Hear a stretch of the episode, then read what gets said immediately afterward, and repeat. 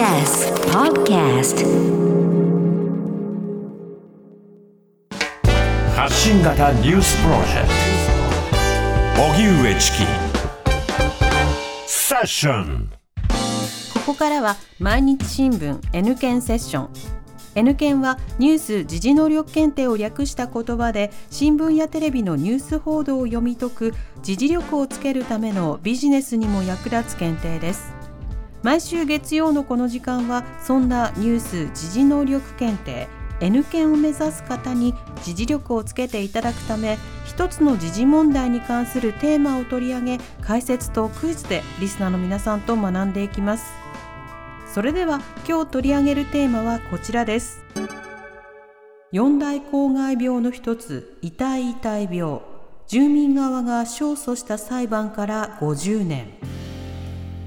富山県の神通川流域で発生した公害病痛い痛い病をめぐり患者や遺族らが三井金属工業に損害賠償を訴え初めて勝訴した裁判から先月30日で50年を迎えました。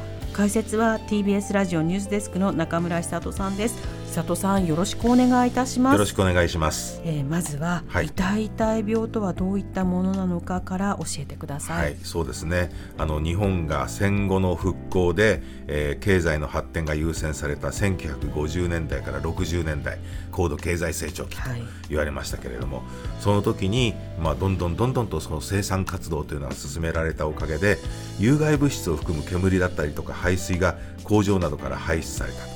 まあ、それによる公害病というのが多発したわけなんですよね。えでそのうちの一つに痛い痛い病というのがあってでこれは富山県の神通川流域で発生した公害病なんですけれども上流にある岐阜県飛騨市の上岡鉱山から出てきたカドメニウムという金属がこれ原因になっているんです。はいで神通川流域の住民に骨折だったりとか腎臓の病気などが多発して、えー被害者が痛い痛いっていうふうにね泣き叫んだことがこの名前の由来になってるんですね。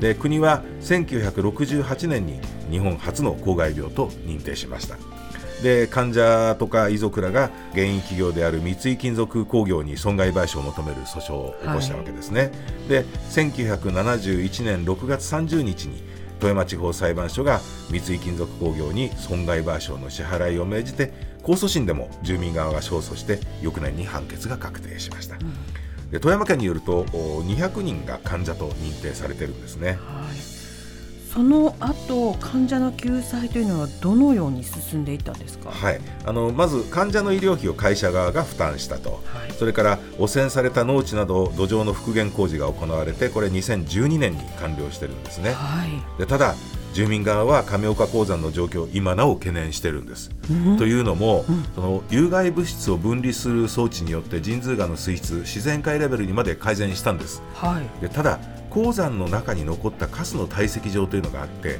それが豪雨だったりとか地震などで崩れて再びカドミニウムが流出する恐れがあるというふうに指摘してるんですよそうね。なんですか、はいで患者や遺族らによる団体痛い痛い病対策協議会は先月30日に記者会見を行って、えー深刻な被害があったと、風化防止の努力も強く求められると。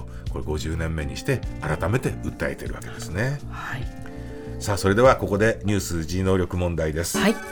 えー公害や公害防止に関する取り組みについて次に挙げる4つの中から正しい説明を1つ選んでください。はい。1新潟水俣病は四大公害病に含まれない。2放射能汚染は典型7公害の一つだ。3アスベストは吸い込むと肺がんなどになる恐れがある。4公安調査庁は公害対策などを行うために作られた。さあラジオをお聞きの皆さんも一緒に考えてみてください。それではシンキングタイムスタートです。公害や公害防止に関する取り組みについて次に挙げる4つの中から正しい説明を1つ選んでください、はい。1新潟水俣病は四大公害病に含まれない。2放射能汚染は典型7公害の一つだ。3アスベストは吸い込むと肺がんなどになる恐れがある。4公安調査庁は公害対策などを行うために作られたはいここでシンキングタイム終了です、はい。さあリスナーの皆さんも一緒にお答えください。南部さん回答何番でしょう？では一緒に3番。3番。アスベストは吸い込むと肺がんなどになる恐れがある。正解です、はい。その通りえーアスベストっていうのはねあの極めて細かい繊維状の天然鉱物ですね。石石綿。綿って言われるね、でこれ火に強くて熱を通しにくいために住宅の耐火材とか断熱材として使われてかつて大量に輸入されてたんですよね、はい。で吸い込むと平均およそ40年の潜伏期間を経てがんなどを発症する可能性があると。潜伏期間がそんなに。だからずいぶん前のことなのにっていうんでも、うんうん。後から出てくるという可能性があるんですよね。でアスベストの販売とか使用とかっていうのは2012年に全面禁止されてるんですけれども、はい。今も古い建物の中に残っていて解体したりとか改装する時によのの飛び散る心配があるわけですよね。でその他の選択肢見ていきますと1四大公害病っていうのは熊本県水俣市の水俣病、はい。えー新潟県阿賀野川流域の新潟水俣病、はい三重県四日市市の四日市喘息、そして痛い痛い病の4つですから、はい。新潟水俣病も含まれるということですよね。それからあ2番の典型7公害というのは1967年に制定された環境基本法によるものでして、はい。えー大気汚染水質汚濁土壌汚染騒音振動地盤沈下悪臭というこの7つなんですよね、放射能汚染は含まれていません、でそれからあ4番目、えー公害対策などを行うために作られたのはこれ公安調査庁じゃなくて環境庁ですよね、ええ。今の環境省ね、はい。あの公安調査庁っていうのはそうそう国際テロ組織だったりとかね、武力組織から公共の安全を守るために、ねはい。作られたあの法務省の外局ですからね。全然違いますよね。まあ、あの公害の、ね、患者とか遺族っていうのは偏見にもさらされましたし今も多くの人が苦しんでるわけですよね。えー痛々病の判決からまあ半世紀が経ったわけですけれどもこういった問題決して風化させてはならないということですね。久里さんありがとうございました。来週もよろしくお願いいたしはい、お願います。さあここでプレゼントのお知らせです。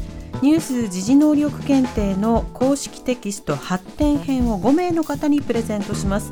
おはがきの方宛先は郵便番号 107-8066TBS ラジオ荻上チキセッションニュース検定公式テキストプレゼントの係までです。メールの方は ss954-tbs.co.jp で受け付けています。あなたのおところお名前お電話番号をお忘れなく。ニュース時事能力検定は年4回実施しています。